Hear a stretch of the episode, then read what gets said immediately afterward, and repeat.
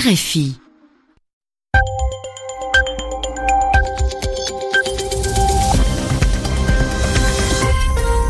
À l'écoute des RFI, il est 22h à Paris, 20h en temps universel. Loïc Bussière.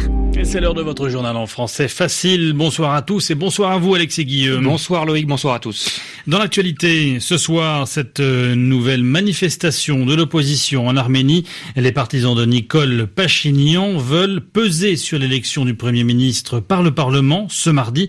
Nous irons à Yerevan, la capitale arménienne, dans ce journal.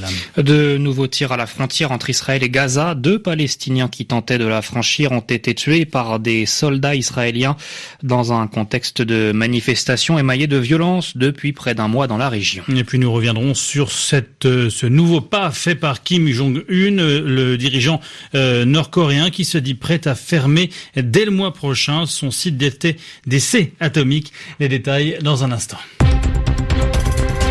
Le journal. Le journal en français facile.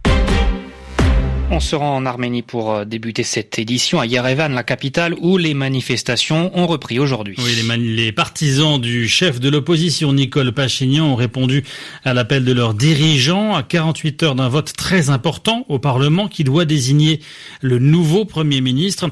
Hier, le parti au pouvoir, le Parti républicain, a annoncé qu'il ne présenterait pas de candidat pour le poste, ce qui ne signifie pas que Nicole Pachignan est assuré de l'emporter, malgré le soutien de de ses partisans venus en nombre ce dimanche dans les rues de Yerevan. Anastasia Becchio. Tout au long de l'après-midi, les partisans de Nicole Pachignan ont défilé dans les rues, bloqué des artères, dansé, chanté, fait des cours de yoga sur un carrefour et même bloqué les entrées de plusieurs grands supermarchés, propriété de députés du Parti républicain. Même si la foule n'était pas aussi compacte qu'en début de semaine, des milliers de personnes sont encore venues acclamer Nicole Pachignan ce soir place de la République.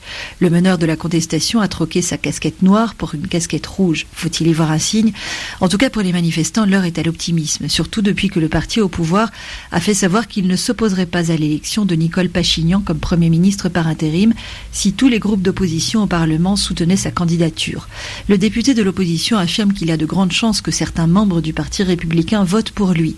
Il va mener des discussions avec tous les groupes politiques et pour cette raison, il a appelé ses partisans à s'abstenir de bloquer les routes. À l'issue des discussions, il a promis de venir en rendre compte aux manifestants comme chaque soir depuis deux semaines sur la place de la République. Anastasia Becchio, Yerevan, RFI. À la une également le dossier du nucléaire iranien et cet entretien téléphonique entre Emmanuel Macron et Hassan Rouhani. Le président iranien qui rappelle que l'accord passé en 2015 entre son pays et six grandes puissances, dont la France, n'est, je cite, pas négociable.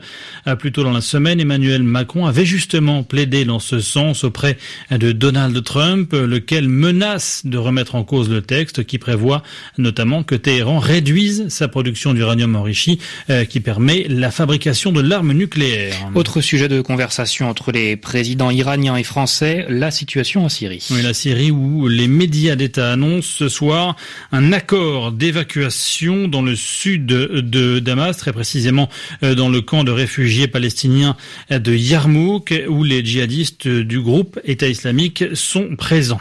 Dans le reste de l'actualité, la mort de deux Palestiniens qui tentaient de s'infiltrer en Israël à partir du sud de la bande de Gaza. Ils ont été tués par les tirs de soldats israéliens. Ce décès, ces décès interviennent alors qu'un mouvement de contestation massive près de la frontière entre Gaza et Israël a déjà fait plus de 40 victimes palestiniennes en un mois. Le Proche-Orient encore est la suite de l'affaire de l'arrestation du chauffeur du consulat général de France à Jérusalem. Romain Franck, le jeune employé du consulat général de France à Jérusalem qui comparaissait ce matin devant le tribunal israélien de Beersheba, arrêté le 15 février dernier par le service de renseignement israélien. Il a été inculpé pour trafic d'armes avec circonstances aggravantes au mois de mars dernier.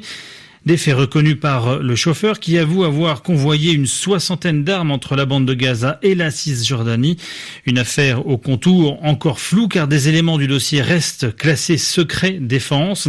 Faute de garant en Israël, le tribunal a décidé qu'il restait en prison. Son avocat s'inquiète des conditions de détention du jeune Français. Écoutez.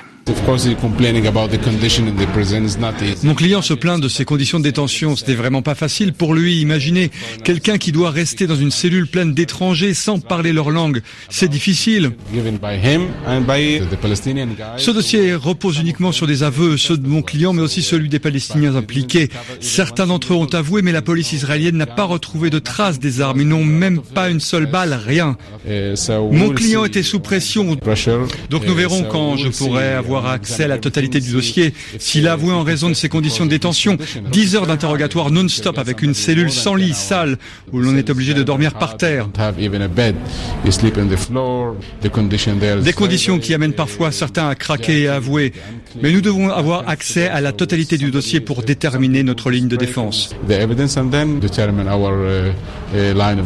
Abed Abou Amir, l'avocat de Romain Franck, le chauffeur du consulat général de France à Jérusalem. Et pour avoir accès à la totalité du dossier, la défense pense faire appel. Le procès de Romain Franck doit débuter le 16 mai. Retour à présent sur euh, le sommet historique entre les dirigeants nord et sud-coréens et à ce nouveau geste de Pyongyang. Oui, le régime euh, nord-coréen qui, après avoir euh, convenu avec son voisin du sud de débarrasser la péninsule de l'arme nucléaire, propose aujourd'hui de fermer son site d'essai atomique dans le courant du mois de mai. Ce site, c'est celui de Punggye-ri. C'est là que la Corée du Nord teste ses capacités atomiques depuis plus de dix ans, Vincent Souriau.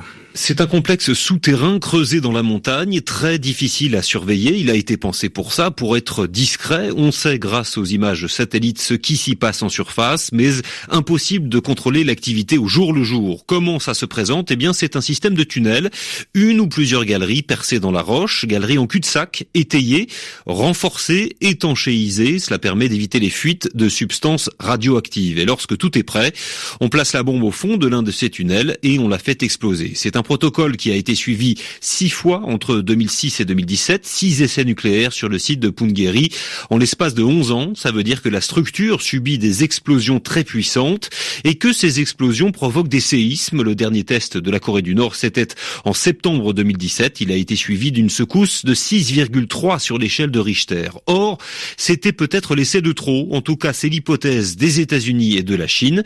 Les chercheurs américains et chinois pensent qu'après cette explosion du mois de septembre, le site s'est écroulé sur lui-même. Bémol de taille, ça vient d'être démenti par Kim Jong-un en personne.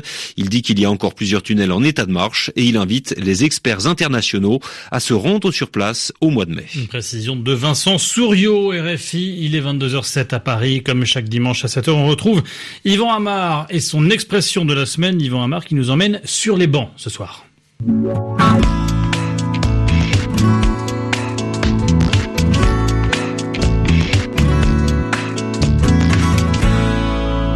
L'université de Mossoul reprend du service. Depuis que la ville a échappé au contrôle de Daesh, eh bien cette université a rouvert et redevient un lieu d'enseignement, de contact, de rencontre, où des étudiants peuvent non seulement travailler, mais se côtoyer, se fréquenter, se parler, même s'ils appartiennent à des communautés différentes. Les minorités persécutées se retrouvent sur les bancs de la fac. Voilà un titre de RFI.